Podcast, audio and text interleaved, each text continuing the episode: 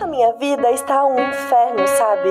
O meu mestre, ele, ele não para de me sacanear. Ele só quer jogar dados escondidos e eu já não sei mais o que fazer.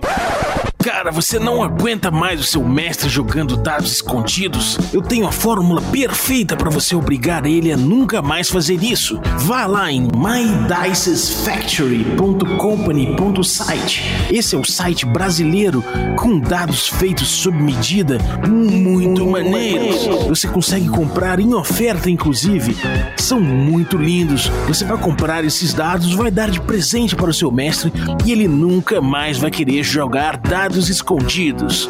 Vamos lá, mydicesfactory.company.site. São os dados escolhidos pelo Café com Dungeon para serem sorteados para os nossos apoiadores. Então, pode ter certeza que tem o nosso selo de qualidade. Se você quiser ver, acompanhe também em nossas redes sociais, que volta e meia eles aparecem por lá. Mas você também pode ir no Instagram do My Dice Factory.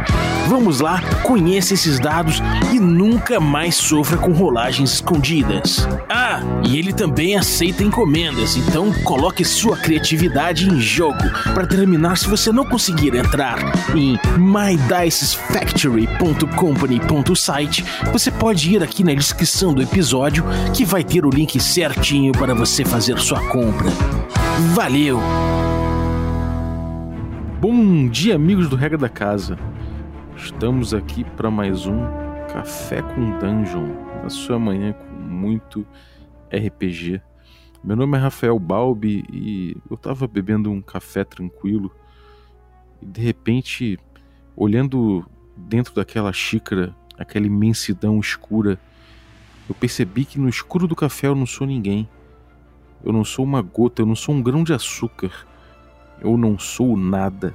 Nesse niilismo a gente vai falar hoje sobre horror cósmico. E para falar disso, estamos aqui com dois especialistas em terror aqui em horror. A Aline Terumi, nossa moderadora do nosso grupo, nosso, da nossa comunidade do Café com Dungeon. E também com o Diego Bacinello, Lorde Camarão do Câmara Obscura RPG, nosso parceiro do D&D Moleque e muito mais. Então, antes de chamar eles aqui, eu vou lembrar que você pode se tornar um assinante do Café com Dungeon a partir de 5 reais, não é nada. A partir disso, você já pode, já participa do nosso grupo de Telegram, troca ideia com uma galera bem maneira que já está lá é, investigando várias coisas, inclusive esse tema de hoje, que foi um áudio que eu mandei lá de conteúdo exclusivo. E a galera ficou debatendo em cima de como trazer o horror, o horror cósmico para a mesa. E foi uma, um debate muito interessante que eu prometi que ia voltar aqui pro podcast. Então, promessa cumprida, galera. picpay.me barra café com dungeon. Se torne-se um apoiador também. Então, é isso aí. Vamos lá. Bem-vindo, Lorde Camarão.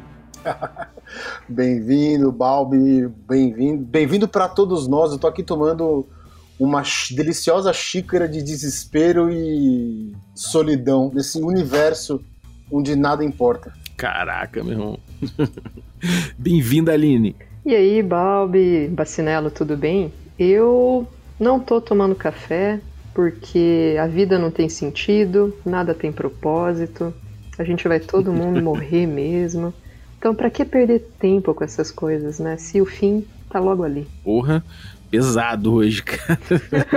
tá logo ali. Pesada, né, pra... É, cara. Tá tudo bem, tá todo, é. mundo, todo mundo feliz. É só desespero. Vamos todos morrer. Então, galera, é, esse tema é complicado, porque assim, a gente fala muito de horror, a gente fala de, de terror, a gente fala de suspense, fala de um monte de coisa. Agora, o horror cósmico é uma coisa muito, muito particular, né? Em primeiro lugar, eu acho que dá pra gente delimitar o horror cósmico. Eu vou tentar esboçar isso porque eu não sou especialista nisso, mas eu vou tentar delimitar como um niilismo e um sentimento de inferioridade e insignificância perante o cosmos, né? Perante a existência, perante tudo que existe. É por aí que é o tal do horror cósmico não, eu acho que é uma parte. É... Porque se a gente for ficar é, observando apenas o niilismo, você não tem a... toda a luta contra aquilo, né? Existe a vontade de viver é uma é uma é um oposto dessa desesperança, né? Dessa incapa... essa impossibilidade de vida. Né? É nessa tensão que todas as. da, da onde todas as histórias vêm. Né? Sim. É, faz sentido. É, mas, assim, o, horror cósmico, ele é uma luta pela vida? Ele, ele, ele, é, ele, compreende isso, porque assim, às vezes eu fico pensando que o horror cósmico é quando você pode se sentir a parte da existência, sabe? Parece que você vê as pessoas na rua, mas aquilo não tem significado nenhum, sabe? Aquela coisa de você estar tá acompanhado de um monte de gente e ainda assim se sentir solitário, porque nada faz sentido, sabe? Uma coisa meio de você perder o significado das coisas e falar, cara, né, numa escala, numa escala cósmica, eu não, sou, eu não sou nada, né? Eu sou um. Nenhum, nenhum breve momento eu sou, né? Eu não, não, não tenho qualquer significado dentro desse mundo, né? E aí parece que, tipo, é um sentimento de que. Pô, sei lá, se eu morrer não vai fazer a mínima diferença, né? Se eu estiver vivo, se eu deixar de existir nesse momento. Enfim, é um tema bem pesado, né? É, cara, eu acho que a questão é, é bem essa mesmo quando a gente pensa na, inicialmente na literatura, né, de horror cósmico, que foi de onde se iniciou, e aí depois a gente tem as várias derivações em outras mídias, né? Mas é, é bem por aí mesmo. É você, você tem uma vida normal, uma vida boa, e de repente você vai se deparando com situações que você percebe essa sua insignificância e impotência. E aí você tem um universo muito grande e outras, outras outros deuses, outras criaturas ou outras existências que vão criando essa pressão de te mostrar quão insignificante você é. Então é realmente essa conclusão de que, bom, se eu morrer não muda nada, né? É, a minha vida ela tem muito pouco sentido e por mais que eu tente fazer coisas, elas não terão um grande impacto no, no mundo, né? E aí que você tem essa desesperança toda que eu acho que é realmente o, a grande cara do horror cósmico. Então, eu vou discordar um pouco do Diego nesse aspecto que eu acho que o horror está justamente em você perceber que não é possível lutar. E, e, e, essa perda da vontade de viver caracteriza muito o horror cósmico. Talvez quando a gente tenta transpor para alguma, alguma outra mídia, a gente vai chegar lá, por exemplo, como seria um RPG disso, é, essa, essa luta ela pode ser o que movimenta né, um jogo. Mas quando a gente pensa muito secamente na literatura que originou, é, o fim é justamente esse, né? Você não, não ter sentido na sua existência. O que você falou dentro de uma visão filosófica, como o niilismo, é isso mesmo, né? É quando você tem a percepção da tua insignificância, a percepção da tua impotência, e você vai agir a partir desse conhecimento, né? dessa percepção. Porém, os livros, to todas as histórias contadas de horror cósmico, isso até, até, um, até um dos problemas que eu acho que a gente pode pautar o, o lance do RPG, porque todas as histórias contadas sobre horror cósmico começam com o incauto, né, a pessoa que não sabe daquilo que está acontecendo, a pessoa que é pega é, no pulo, ela é, ela, ela é jogada em uma situação, ou ela acaba buscando uma coisa e achando muito mais do que queria e tudo mais. E ela vai lutando pela vida durante aquela, aquela história até descobrir no final que não há por que lutar. Exatamente. É aquela coisa de você, é, obviamente falando aqui um pouco de, de é, dando, dando um, um formato pop, depois de uma temporada inteira você conseguiu matar aquele monstro, aí você descobre que tem milhares de outros monstros. Aí na outra temporada você mata todos aqueles monstros, aí você descobre que eles cultuavam uma criatura que nem na Terra tá. E que pode ver as coisas como acontecem aqui. Aí você dá um jeito e vai lá matar esse bicho. E você descobre que ele é só um dos cultistas de uma galáxia viva. Né? Você vai. São degraus que você vai galgando só para descobrir mais desespero, só para descobrir mais é, impossibilidade de ação. E até por isso que o final da grande maioria dos. Isso você pensando realmente numa coisa mais aventuresca, né? Sim, cara? sim, não. Eu tô, eu tô, realmente, eu tô, eu tô pensando em transposição para cultura pop mesmo, para jogo, para filme, videogame, escambau. Tanto que o final de tudo isso, normalmente, é loucura. Que é a única saída. Né? Saída entre aspas. Na verdade, tem três ou ela enlouquece, ou ela morre, ou ela abraça. Que de certa forma, é enlouquecer. O que, que tem de diferença, assim, entre abordagens, ou é tudo a mesma abordagem, assim? Porque você tem o Lovecraft uma coisa, uma coisa às vezes que flana com, sei lá, com outras dimensões e com deuses antigos. O Alan Poe, ele, ele é uma parada mais é, é bem mais pé no chão, né? O, o que, que tem em comum entre eles e o que, que tem de diferente entre as abordagens que você conhece? Vocês, você, você e Diego, né?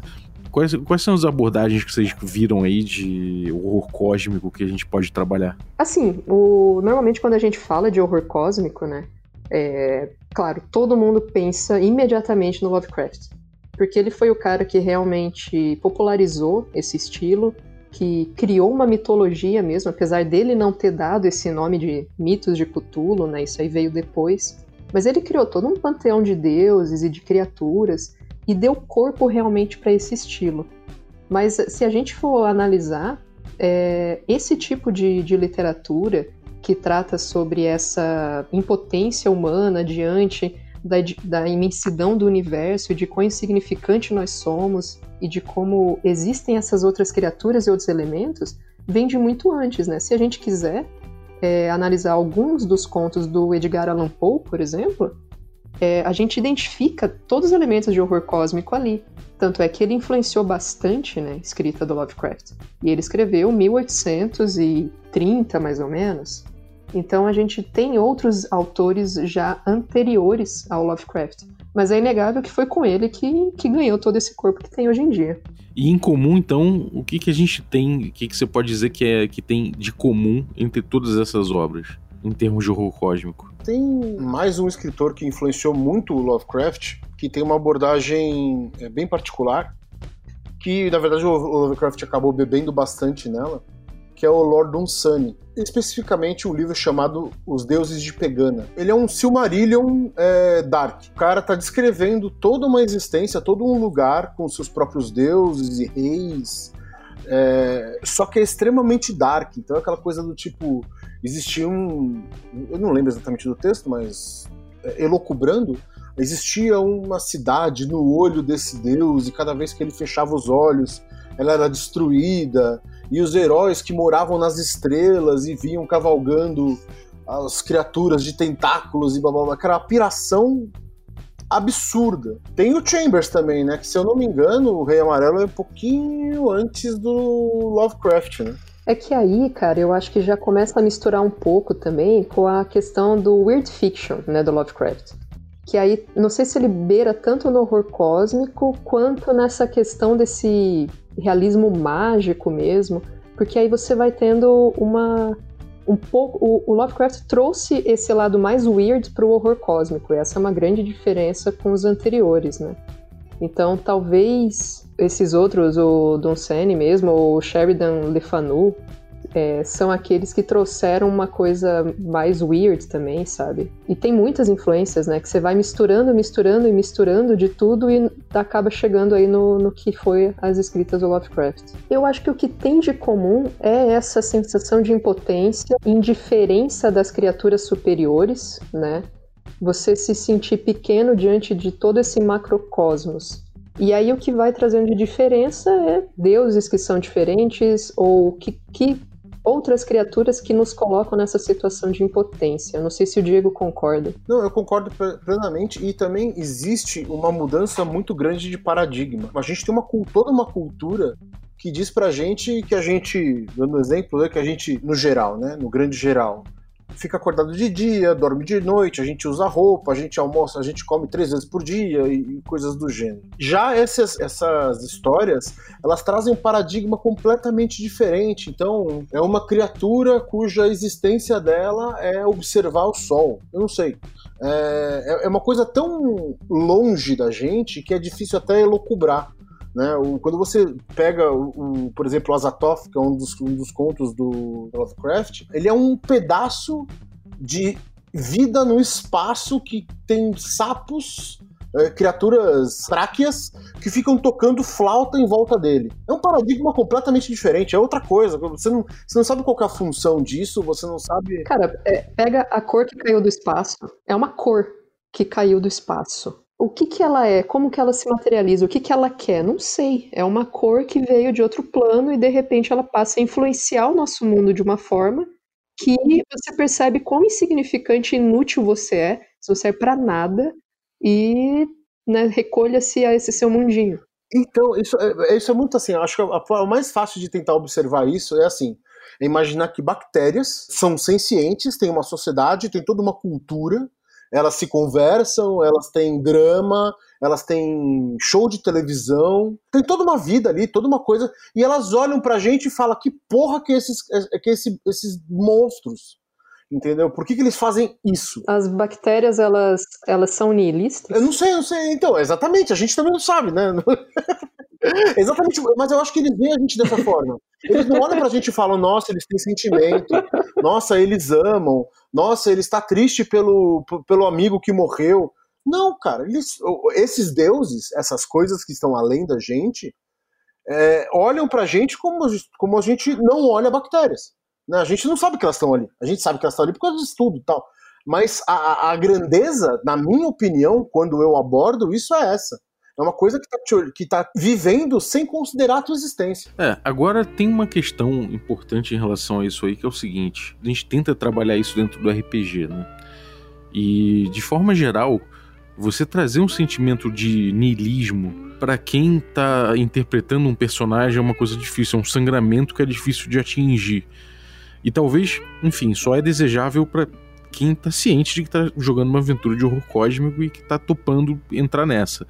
Mas como chegar nesse sangramento? Como fazer a pessoa sentir que a vida dela é insignificante, sendo que ela tem um personagem que de fato não, não significa nada para ela mesmo, a não ser a não ser tipo que você já tenha um grande histórico com ele, já tenha desenvolvido muita coisa, enfim. Como é que funciona essa coisa de você trazer o niilismo para uma mesa de jogo em que você controla um personagem que não é você? É uma questão bem complicada, porque se você trabalha muito com essa questão da impotência do, do personagem nesse mundo, você corre, eu acho que, um certo risco de tirar um pouco da agência dele, né?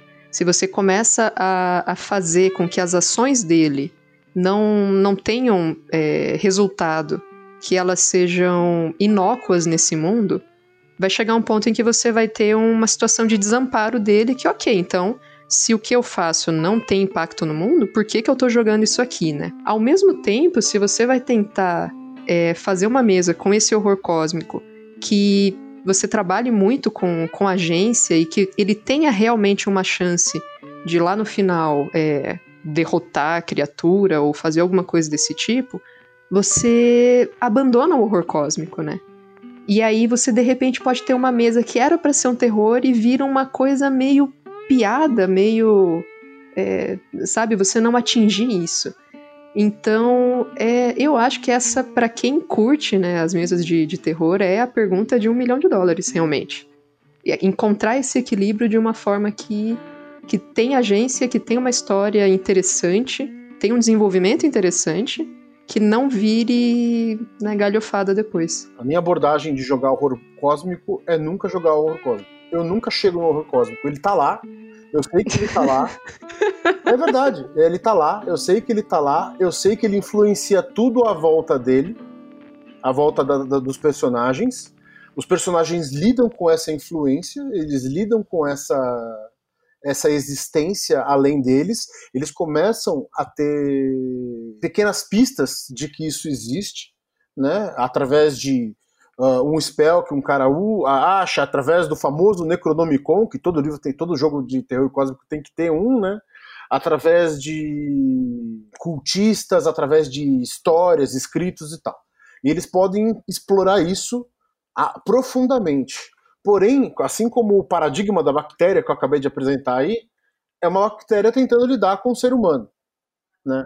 É, ele ela nunca vai ver o todo. Eles nunca vão ver o todo. Eles não têm.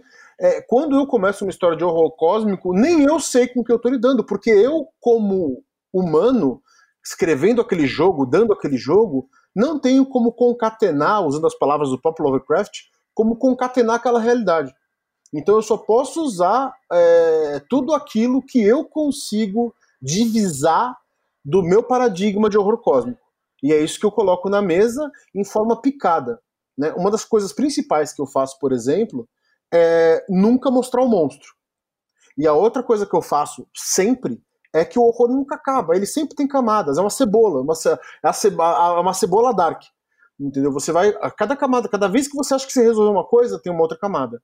Aí você acha que você resolveu uma coisa, tem uma outra camada. Aí tem uma outra camada. Aí tem uma outra camada, uma outra camada, uma outra. Aquilo nunca acaba. E você vai se enfiando, você vai se embrenhando naquilo de uma forma que em algum momento você vai olhar para trás e vai falar: beleza, agora não posso mais nem voltar. Entendeu? Essa é a minha abordagem para horror. É, isso é uma coisa doida, porque realmente você tem que. Acho que juntando as duas coisas que vocês falaram, né? Primeiro, que essa preocupação com a agência é muito legítima mesmo, porque de fato você se você coloca a gente falou disso até no, no episódio do, do, review do, do Cthulhu é, se você coloca um grande, uma grande interrogação na, na, na mente do, do, jogador pode ser que dê aquela tela azul, né? Simplesmente ele fala, cara, então não sei o que fazer, vamos parar por aqui até, porque eu não sei o que fazer, enfim, não sei interpretar isso, não sei o que fazer uma descrição dessa, enfim. E aí você tira a agência do jogador, de fato, quando você é, coloca ele numa situação que ele não, não sabe reagir, não tem como reagir e, e, não se interessa por reagir, né? Então existe, tem que ter o sangramento dentro desse limite. Agora, a coisa da cebola, das camadas, eu achei, achei muito, muito interessante também. Porque dentro disso, as duas coisas se casam, né? Você pensar que você vai liberando aos poucos isso aí, para que você vá construindo devagarinho esse horror cósmico e a galera vai sentindo ele apesar de nunca, nunca chegar, né? Então você nunca vai dar essa tela azul, mas você vai dando vai dando o sabor desse, desse, desse problema, desse niilismo, dessa insignificância, né? Exato, na verdade até chega. O problema é que quando a pessoa chega lá, ela percebe que há mais. Entendeu? Porque vai, ser, vai ter sempre mais. É, é, se a gente não conseguiu, como humanidade, resolver a busca por Deus, como caralho você vai responder a busca por deuses? Entendeu? Você não tem. É, essa é uma busca que é, ela não tem fim. Ela sempre vai ter respostas diferentes, sempre vai ter paradoxos envolvidos, né? Então, é, você não tem como. A gente, a gente não tem como trans, é, trazer para mesa de jogo ou para qualquer coisa dentro de cultura pop ou literatura a, uma realidade dessa. Né? É sempre um pedaço, é sempre um, um, um pouquinho. E não é à toa que a grande maioria dos jogos de Call of Cthulhu é chata pra caralho. Entendeu? Porque é sempre a mesma coisa você está enfrentando uma coisa é assim, você começa, aí tem alguém que te chama. Em geral, em geral é a, em geral é a carta do, do amigo, ou uma herança que você ganha, ou um cara que te liga no meio da noite desesperado por alguma coisa. Aí você vai lá. Aí você começa a se, se meter num monte de coisa que você não conhece, aí você dá de cara com o bicho e enlouquece. Em geral é isso que acontece. Nossa, você jogou as piores mesas, hein, Diego? Só jogou a mesa ruim. É, cara, eu, eu tento. Eu, eu falei com a Aline também no, no, episódio de Cultura. Eu tentei já, mas eu sempre saio com um certo, uma certa frustração da mesa, porque realmente eu nunca cheguei lá, sabe? Agora, uma pergunta a respeito de situações, né? Que situações você pode botar na mesa para provocar isso? É possível? É uma questão de tentar mesclar com mecânica, usar alguma mecânica a favor de jogo, ou é uma questão narrativa mais e a mecânica não importa muito. Mas como chegar lá? Que, como estimular isso, né? Que tipo de, de cena você pode criar? Como é que vocês podem fazer isso? É, uma coisa que eu acho que é importante né, nesse aspecto aí que você trouxe de como, como tocar nesse, nessa questão do horror é, é uma questão também de contrato na mesa, sabe? Sabe aquele contrato de segurança, de temas que você pode tratar ou não, né? Porque assim, eu acho que quando você vai tentar abordar isso e você tentar trazer o horror cósmico pro jogo, você inevitavelmente vai trazer questionamentos pros jogadores. Se você for tentar realmente abordar isso de uma forma que passe esse sentimento mesmo, né? Então, você criar situações, por exemplo, que questionem convicções religiosas. E aí, de repente, você cutuca alguma coisa em alguém que essa pessoa talvez não estivesse aberta ou preparada para mexer, né? Então, lidar com questões uh, religiosas, eu acho que mexe muito com o horror cósmico, porque você vai questionar justamente a nossa posição num, num universo ou diante de um, um, possível criador, mas como que a, a, na sua vida especificamente, você aqui na sua cidadezinha, nesse ano, na sua casa, na sua vidinha, é importante para o resto de toda a existência do ou de um criador ou dos bilhões de anos que existe uma galáxia. E aí de repente você mexe demais com alguma coisa que pode meio que quebrar alguém, sabe? Eu não cheguei a passar por isso, né, de, de realmente lidar com uma situação que impactasse demais alguém, mas é algo que às vezes me preocupa um pouco, de até onde que a gente pode né, mexer nesses, nesses temas que vão evocar isso e ser seguro ainda. Uhum. É, isso é uma coisa interessante, porque é, enfim, eu acho que tem que estar tá todo mundo na mesma página em relação a isso, né? Se você tiver a fim de, é, a fim de viver um, um horror cósmico, você tem que estar preparado para lidar com, com niilismo de toda forma, né, cara? Se você não tiver legal consigo, tiver num momento ruim, pode ser muito, pode ser muito penoso, né? Acho que realmente isso é uma, uma preocupação. É, eu não sei vocês, assim, mas já me aconteceu de, às vezes, acordar e começar a pensar, e aí pensar, putz, mas Tipo, se eu morrer, será que alguém vai se importar? Qual que é o meu papel na minha família, na minha, no meu círculo de amigos, na minha cidade, no meu país? Por que, que eu estou aqui? O que, que é o planeta Terra no meio do universo? É, qual é a diferença que eu faço no, no mundo? Por que, que nós estamos aqui? Para onde que nós vamos? Depois de morrer, eu simplesmente apago e e aí você começa a pirar pra caralho, sabe? Eu, pelo menos, às vezes eu piro nisso. Não, não queria influenciar ninguém a pirar desse jeito, às vezes, numa mesa, para uma pessoa que não está no contrato dela de querer pirar desse jeito junto. Isso que é o mais louco, porque a gente não precisa é, incentivar o horror, o horror cósmico. A gente já vive um. Né? Se a gente chega nesse tipo de pensamento, é, se a gente vai buscando esse tipo de entendimento da nossa posição no espaço-tempo, você já vive um horror, um horror cósmico. Né? Você é nada.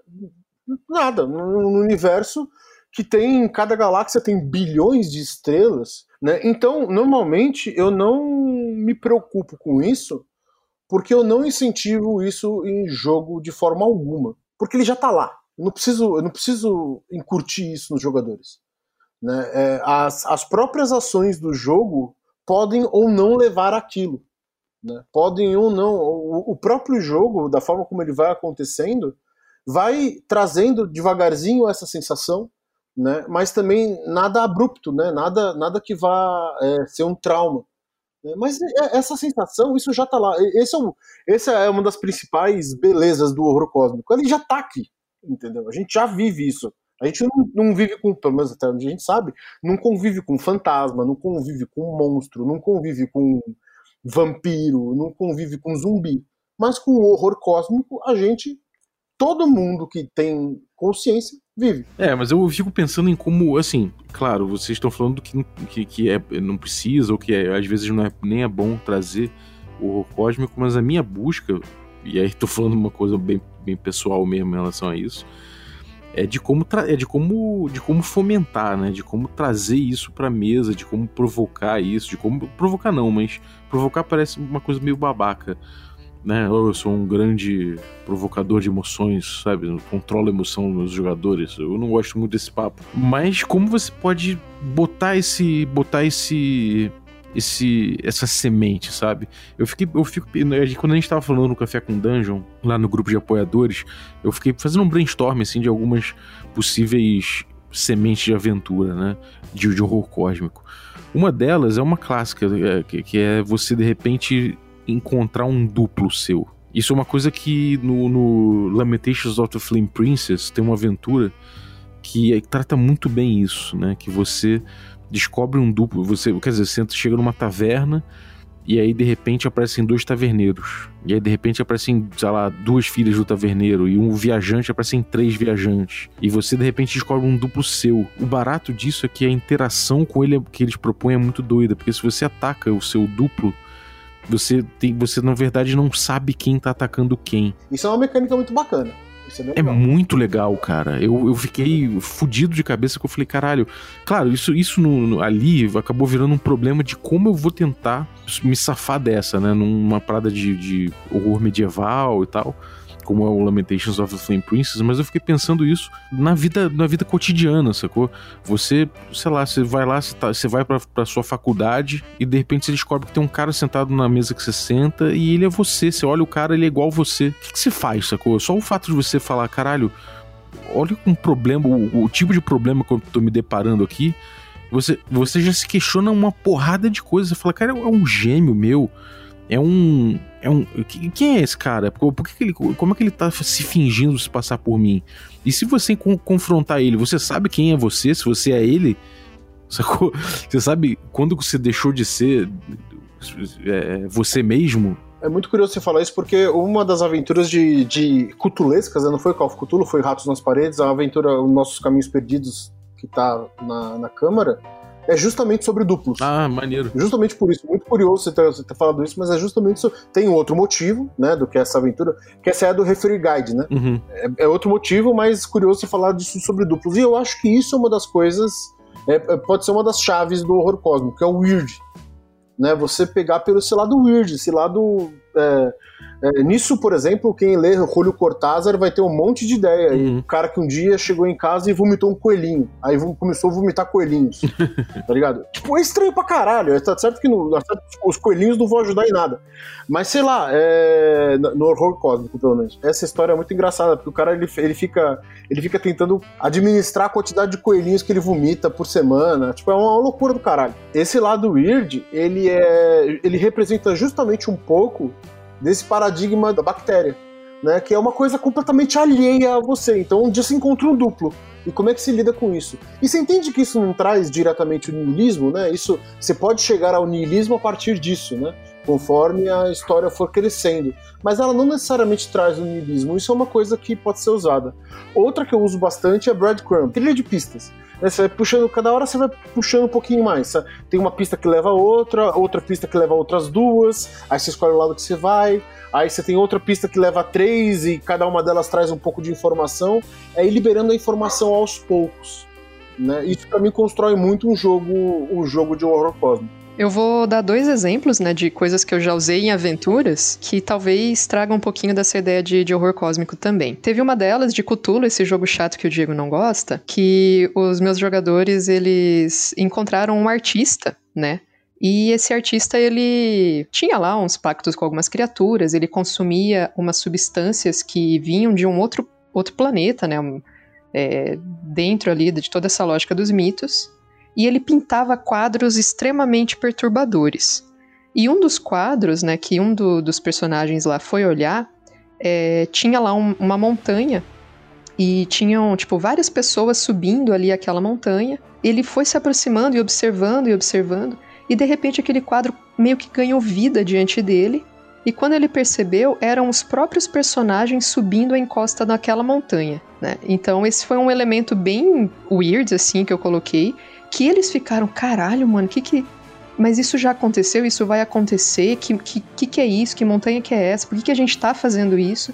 E isso criou neles um pouco dessa sensação meio de, né, tipo, por que, que a gente tá fazendo isso? Ou será que a gente é elemento de um, uma pintura de um, uma outra pessoa?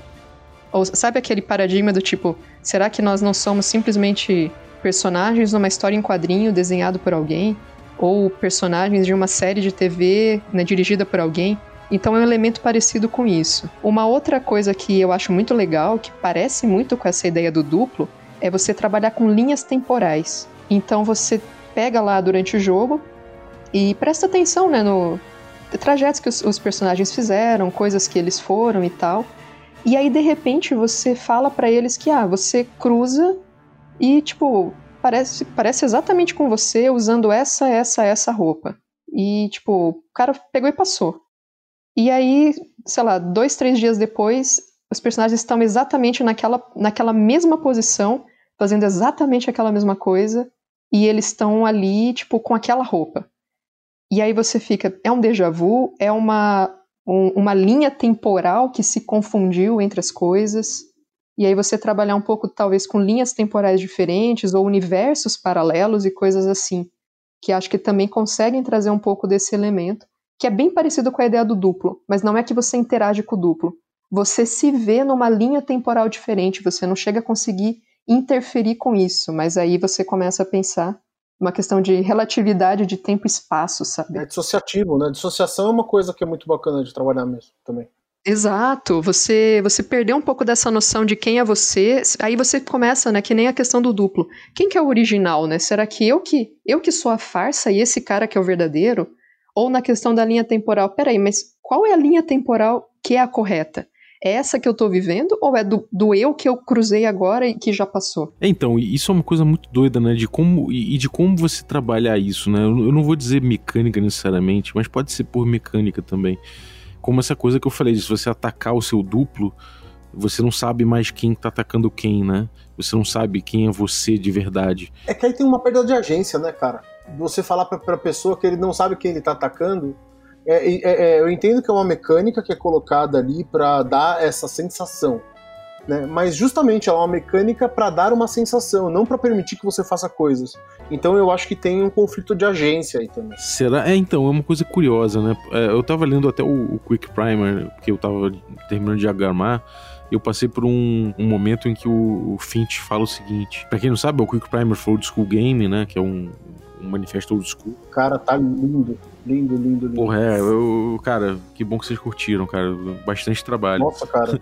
eu olhei assim e falei, cara, não faria nada diferente. Assim, modéstia à parte, eu me acho um bom designer. E eu olhei e falei, cara, não faria nada diferente, cara. Tá elegante, tá puta, tá lindo mesmo, cara. De verdade, parabéns para você. que maneiro. É, a Aline também ajudou aí na, na a tradução. Mas, mas assim, o, o, o, tem um, uma passagem ali que ele fala que o mestre tem que dar agência máxima ao jogador, a não ser que haja uma, uma, uma mecânica em, que, que faça ele perder a agência como um charm person, um rude person, alguma coisa assim. Ele não fala essas palavras, mas é o que ele dá a entender. Nesse caso, a gente tem no Cthulhu essas mecânicas de medo, né? De paralisia preferente ao medo, ou de mudar a personalidade. Como é que essas mecânicas podem ajudar ou será que elas só atrapalham? Cara, eu só ativo. Eu só ativo loucura, insanidade, por exemplo, quando eu percebo que o, o jogador perdeu a perdeu a, a, linha. A hora que, sei lá, eu tô, tá rolando um, uma coisa, o cara fala, caralho, que porra é essa? Aí fala, beleza, rola insanidade. Ou, tipo, o cara fala, não, pera que eu não sei o que eu vou fazer, rola insanidade. Entendeu? Tipo, eu nunca uso a mecânica do jogo dentro do jogo. E uso a mecânica baseado na reação que o jogador tem. É, pode ser, é, não sei se é errado, não sei se é certo, mas em geral as pessoas têm um, um, certo um comportamento meio homogeneizado em, em direção a isso, né? Então, existe uma existe um, uma idiosincrasia. Então eu uso essa idiosincrasia para ativar mecânica de loucura, por exemplo. Mas aí, por exemplo, numa situação dessas, ele perdendo sanidade ao ponto dele perder o controle do personagem, você acha que não seria válido, então, essa dinâmica aí de atacar e não saber quem que tá atacando quem? Não seria uma consequência da perda de sanidade? Que é, é mais ou menos o que o, o Finch diz lá no Quick Prime, Sim, né? sim. Seria um análogo a talvez um Charm Person. Ó, você é, tá sob domínio disso aqui, logo você não tem mais controle do seu personagem, logo você já nem sabe mais quem é você, quem que é o outro, você já não sabe mais se você é o original, se o outro que é, e aquilo vira um barata boa. Não tem só uma resposta certa, né? É, um, é, um, é de fato um, um tema de discussão. Sim, sim, mas a, minha pergunta é como é que você faz na mesa? E você especificamente, que você disse que, que, que não concordaria muito, aí eu fiquei curiosa de saber como é que você lidaria com uma situação dessa. Porque eu não veria tanto problema de pensar na perda de sanidade do de acontecer tudo isso, e aí talvez no fim das contas o cara é, entrou nesse combate, meio que desmaia, e aí quando ele desperta, ele já não sabe mais se ele é ele ou se ele é o outro duplo, quem que ganhou aquele combate. E aí ele tem que passar a viver a vida dele sem saber mais se ele era o original ou não. Pô, isso é maravilhoso. Eu não veria isso é problema, por exemplo, em conduzir dessa forma. É, teria sim, por exemplo, ia depender também da, do, do de, de, quem era esse duplo. Por exemplo, se esse duplo fosse uh, um doppelganger que só tomou a, a, forma daquela pessoa, mas não tem as lembranças dela, fica bem fácil de saber quem é quem. Né? Agora, se de fato é um duplo, se de fato a gente está numa situação onde as duas pessoas são a mesma pessoa, maravilhoso. Não tem... E aí, na verdade, também, aí, você, aí que você cai no niilismo de verdade. Você pode pensar o quanto você quiser quem é quem é quem e quem não é. Não importa. E aí você vai entrar nessa pira de será que a minha vida sempre foi uma mentira ou não e tal. Só que isso é muito mais narrativo do que mecânico, né? Exato, exatamente. É, então, é, é esse tipo de. Eu acho que esse tipo de provocação que eu acho interessante ter no jogo, sabe? Porque se você deixar o jogador sozinho, talvez ele não chegue nesse ponto. Ele é capaz de fazer, os jogadores são capazes de fazer investigações e jamais mergulhar tão fundo nessa existência, sabe? Nessa questão existencial. Mas quando você começa a botar esse tipo de coisa, tipo duplo, ou sei lá, você de repente. Deixa eu pensar, de repente você acorda e, e, e cara, você não é mais você, a sua identidade foi perdida. Você achava que você era outra pessoa e você está vivendo uh, outra vida. Você nasceu com outra família, outra pessoa te fala: Oi, filho. É, sabe, você tá vendo outra vida, você é outro cara, sabe, mas você tem consciência de que você não é essa pessoa, você tem consciência de quem você é, você, você consegue argumentar, sabe, e, e você sabe que se você argumentar você vai ser taxado de louco, entendeu? Por mais que você tente provar as coisas. Então esse tipo de, esse tipo de provocação que eu acho que ajuda a, a tentar chegar, a, de repente tentar chegar nesse ponto, sabe? Ao mesmo tempo, como botar isso num, principalmente num grupo, né? Você vai jogar no RPG, você, não, você dificilmente joga o, o RPG só com uma pessoa. Então, como fazer isso funcionar num grupo, né? Isso aí começa a ficar mais cabuloso ainda, né? Nossa, aí fica impossível. Essa é uma resposta que eu não tenho, cara. Porque isso que você falou, por exemplo, eu tava pensando aqui, falei, poxa, do caralho, né? Puta, puta enredo para uma pessoa. Perfeito para uma pessoa. Se você estiver jogando mestre e jogador, cara, aqui inclusive eu acho que é um, é um, um dos, uma das formas mais belas de RPG. E você, pode trabalhar qualquer coisa. Você pode trabalhar um dia que o cara fica em casa tomando uísque, pensando na vida dele. Agora, quando você coloca uma outra pessoa e você tem que coordenar aquela, aquela ação, isso já vira um, é, é, é muito difícil coordenar isso. Na minha experiência, você acaba tendo pequenas cenas com cada um deles, né? Que você não tem nem tanto tempo para é, esmiuçar uma ação sutil, porque você tem que ficar trocando de, tem que ficar trocando o foco, né? O tempo inteiro. Nesse mesmo exemplo que eu, que eu dei, né, do aí do duplo e aí eles entram no combate, quando acorda o cara já não sabe mais se ele era o, o que era ele ou se ele é o outro duplo que ele achou.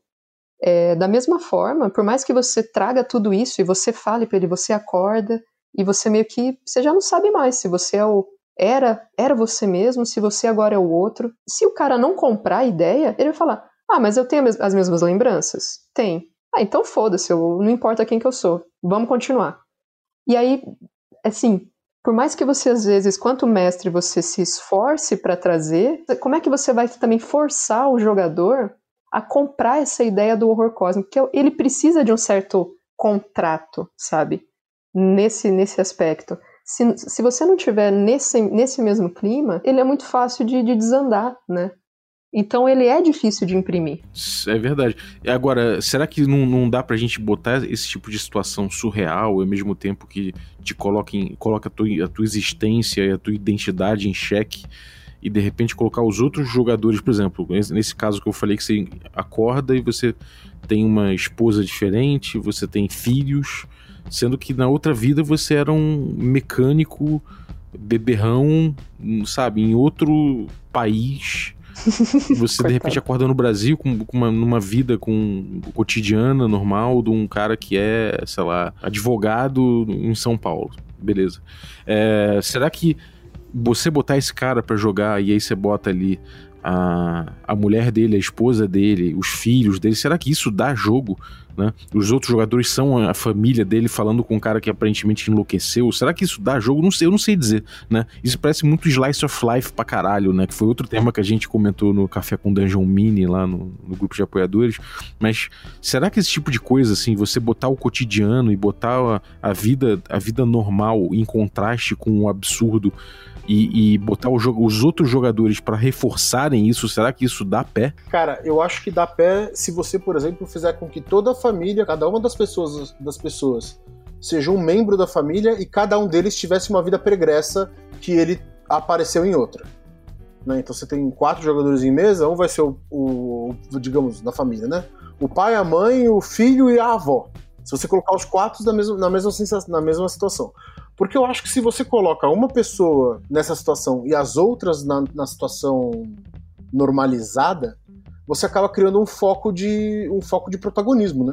O protagonista vira o estranho, né? Porque tudo gira, acaba girando em volta dele. O que é outro equilíbrio difícil de você conseguir em mesa também, né? Que é essa, esse equilíbrio do protagonismo, né? Tem jogadores que são mais ativos e tem melhores, acabam tendo melhores ideias dentro do jogo, tem jogadores que não. É uma coisa que você já tem que lidar com isso. Se você colocar uma situação dessa, é capaz de ter gente que não fale durante, o, durante a sessão.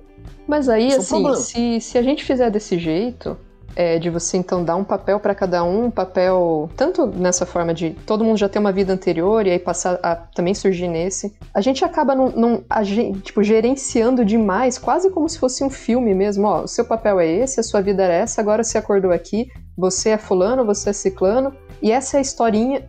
Me parece que isso tira muita agência, sabe? Eu não consigo imaginar colocar isso no jogo de forma que não virasse muito a contação da história, pelo menos nas primeiras muitas sessões, contando a história que tá planejada. Eu acho que tira liberdade, não agência. Eu acho que tira os dois, cara. É, é, é complicado. Eu, eu, fico pensando assim, você jogar todo mundo nessa situação e falar, virem-se, daí, tipo, eu, eu, não sei o que vai, o que vai dar daí. É, isso pode ser, isso pode dar, pode dar liberdade e agência, não sei. Eu tô, eu tô pensando aqui, eu tô pensando muito mais em starters, sacou? Em, em iniciadores de, de, de, situação. Isso daria um lindo jogo se, por exemplo, eles estão em casa, eles acordam nessa situação e em objetos da casa eles têm as respostas, por exemplo. Né? Se eles começarem a, a vasculhar a casa, é uma proposta muito estreita, né? Você teria que isolar eles na casa, colocar a famosa névoa do lado de fora, enfim. Né? Você tem que tirar a liberdade de alguma forma. A casa tá trancada, ninguém tem a chave, não tem telefone, não tem interfone. Vocês não podem sair, vocês não podem falar com mais ninguém. É, então, eu odeio Tem comida. Coisas, cara. Eu odeio então, cara, eu fico pensando quão bom seria um jogo desse. É, isso é meio fraco mesmo, isso é fraco. Não, não, então, as respostas estão na casa, né? Tipo, eles começam a mexer em algum lugar, eles acham fotos Aí, onde tem um com a família pregressa, aí acha, por exemplo, um jogo, uma. Acabei de lembrar, vocês assistiram o um filme chamado Identidade? Não. Também acho que não. Porra, cara, é com o John Cusack. É um filme fabuloso. Fabuloso, chama Identidade. Eu não vou falar nada porque senão vai estragar. Assistam.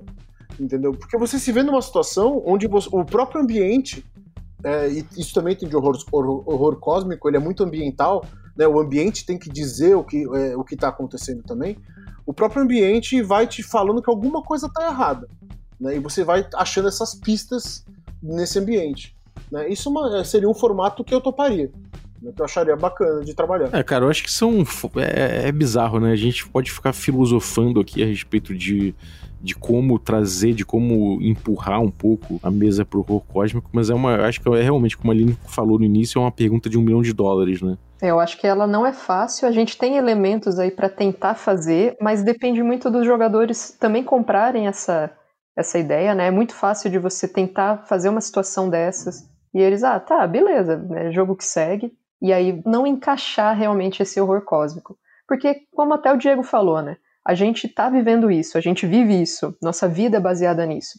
Mas tem pessoas que pensam muito nisso, pessoas que não. O personagem né, que o jogador está interpretando pode ser uma pessoa que se afeta por isso ou não. E se ele não se afetar por isso, não tem malabarismo, ilusionismo que o mestre faça que vai conseguir incutir esse sentimento. E aí também é aquela, né? O mestre quer criar uma emoção, o nosso objetivo é criar essa emoção, também não sei se é, sabe? É, não, eu acho que é, eu acho que criar essa emoção é uma coisa muito complicada, né? Aquele, aquele papo que a gente falou do DM Artas lá, né?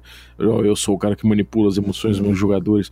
Acho que não é muito bem isso. É, é aquela parada de você tentar dar o melhor, as melhores ferramentas, como no old school a gente pensa em falar, pô, eu vou, botar um bom playground, eu vou botar um, sei lá, possibilidade, se, se há possibilidade de combate, eu vou, vou botar coisas em jogo além da vida deles. A gente tem todo esse procedimento, né, para fazer um bom, essas boas práticas para fazer um bom combate no old school. O que seria isso? O que seriam essas boas práticas? O que seriam é, bons, é, o que, que, trariam bons resultados dentro do horror cósmico, né? Era isso que eu tava pensando, assim. Realmente eu acho que é, é uma parada difícil porque o limiar é muito é muito curtinho, né, cara? É fácil você tentar você cair para esse lado do, do mestre ilusionista, né? Então, eu tenho uma, eu tenho uma lista de oito, oito coisas para jogar horror que eu uso. Uma vez, uma vez um menino me pediu no grupo da Câmara, eu me empolguei e escrevi uma lista gigante, explicando tudo. E a primeira delas é vontade do grupo de jogar horror. Porque se, é isso que a gente falou, cara, se não tiver, não tem, não tem pessoa, não, tem, não existe nada que vai fazer com que o que o mestre faz tenha efeito sobre ele. Nada, nada. Não tem é, jump scare, não tem música, não tem descrição que vai fazer com que aquilo tenha efeito. Entendeu? Então eu acho que o, o principal, falando em jogo de horror cósmico, o principal é você ter pessoas que queiram jogar horror cósmico. Cara, eu concluo que talvez a dificuldade que a gente tenha em usar o horror cósmico em mesa seja uma dificuldade de transposição de mídias. Como a gente né, até tocou né, de leve aqui, que talvez num um, um a um, né, one on one, um mestre e um jogador, seja mais fácil imprimir isso porque seria um pouco mais próximo de uma experiência individual nossa de estar tá lendo um livro que traga isso, né? Então aí acho que facilita um pouco mais mesmo. Então é um desafio, né? Sempre que a gente tenta tirar algo que é da literatura e jogar no cinema, algo que é do cinema, jogar para um videogame, disso jogar para RPG, a, a, tradução disso nunca é muito fácil e nunca é perfeita, né? Então, ter os jogadores com vontade de jogar, você tentar de alguma forma tocar no tema, mas não, tipo, esfregar na cara deles, ó, oh, tá aqui, ó, você não é nada. Pensar num contrato social também, porque Pode ser que as pessoas não estejam prontas para isso. Acho que é, é, bem delicado realmente esse tipo de jogo. E aquilo que o Diego falou, se a pessoa não tá afim, não tem o que fazer mesmo. Parece que a gente não tá falando de horror cósmico, né? Porque a gente começa a viajar e derivar para outras coisas. Mas é justamente isso, cara. tentar falar de horror cósmico como uma coisa, como uma definição, cara, é quase impossível. É, você, tem que derivar mesmo, não tem como. Uhum. É, faz sentido. Maneiro, galera. Porra, acho que esse episódio ficou bem viajado. Acho que eu vou botar ele até no Taverna Platônica, porque não tem jeito. acho que a gente, tipo, a gente chegou a algumas conclusões, mas ao mesmo tempo mais dúvidas do que respostas, né? E eu acho isso saudável pra caralho, na real, sacou? Então eu queria agradecer vocês aí pela pelo programa. Pô, pra mim foi, foi, foi um, dos, um, dos, mais maneiros de gravar, que me, me, fazem mais pensar, assim. Então, pô, isso é um prazer. Muito obrigado, gente. Algum recadinho, Maline? Cuidem da saúde mental, eu falo isso de vez em quando, mas em épocas de, de pandemia, quarentena e tudo mais, isso é importante. Não se deixem levar pelo horror cósmico. É, fiquem bem. Uh, lavem as mãos. Eu reforço todos esses que a Aline disse. Limpem suas compras. Eu demorei para aprender esse, mas eu aprendi. Evitem saidinhas, também é importante. E entra lá na Câmara que tem bastante coisa de horror cósmico lá. A gente tem uma campanha inteira de ratos nas paredes, várias workshops. Continuem jogando horror, porque o horror é mó legal. Você talvez não saiba de tudo que vai ter lá, mas talvez essa seja uma das melhores partes. Maneiro. Maneiro, então, galera. Obrigado, gente belo episódio. Você que está ouvindo a gente, vou lembrar que você pode se tornar um apoiador, um assinante do Café com Dungeon a partir de cinco reais. Só para falar novamente sobre isso, você passa a fazer parte do nosso grupo de Telegram. A galera discute esses assuntos. Esse assunto veio de lá, inclusive. Então, cara, cola lá com a gente. Esses dois aqui estão lá.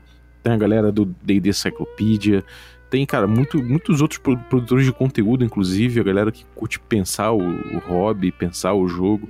Então, as discussões lá são muito maneiras e eu acho que vocês vão curtir. Então, a partir de 5 reais, picpay.me barra café com dungeon, faça parte desse time. Eu queria agradecer também pela vinhetinha de hoje, muito divertida, da galera do RPG Next. Esse nível aí de dublagem eh, eles alcançam e eles têm, inclusive, jogos que você pode ouvir no podcast deles. É, tem, tem jogos de DD sonorizados e tudo mais, bastante coisa já. E além dos jogos sonorizados, eles têm também episódios em que eles falam de GURPS, eles falam as regras, eles vão lendo com você as regras de GURPS para você aprender, e também com as regras de DD quinta edição. Eles vão lendo com você, tirando, é, esclarecendo as regras.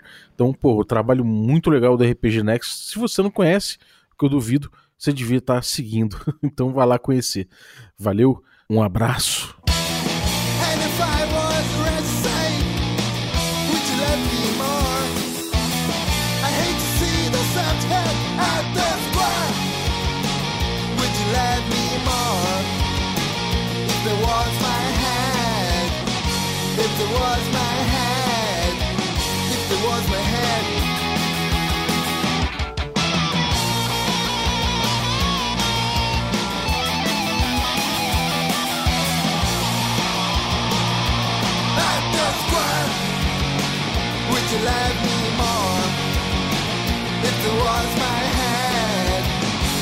There was my head.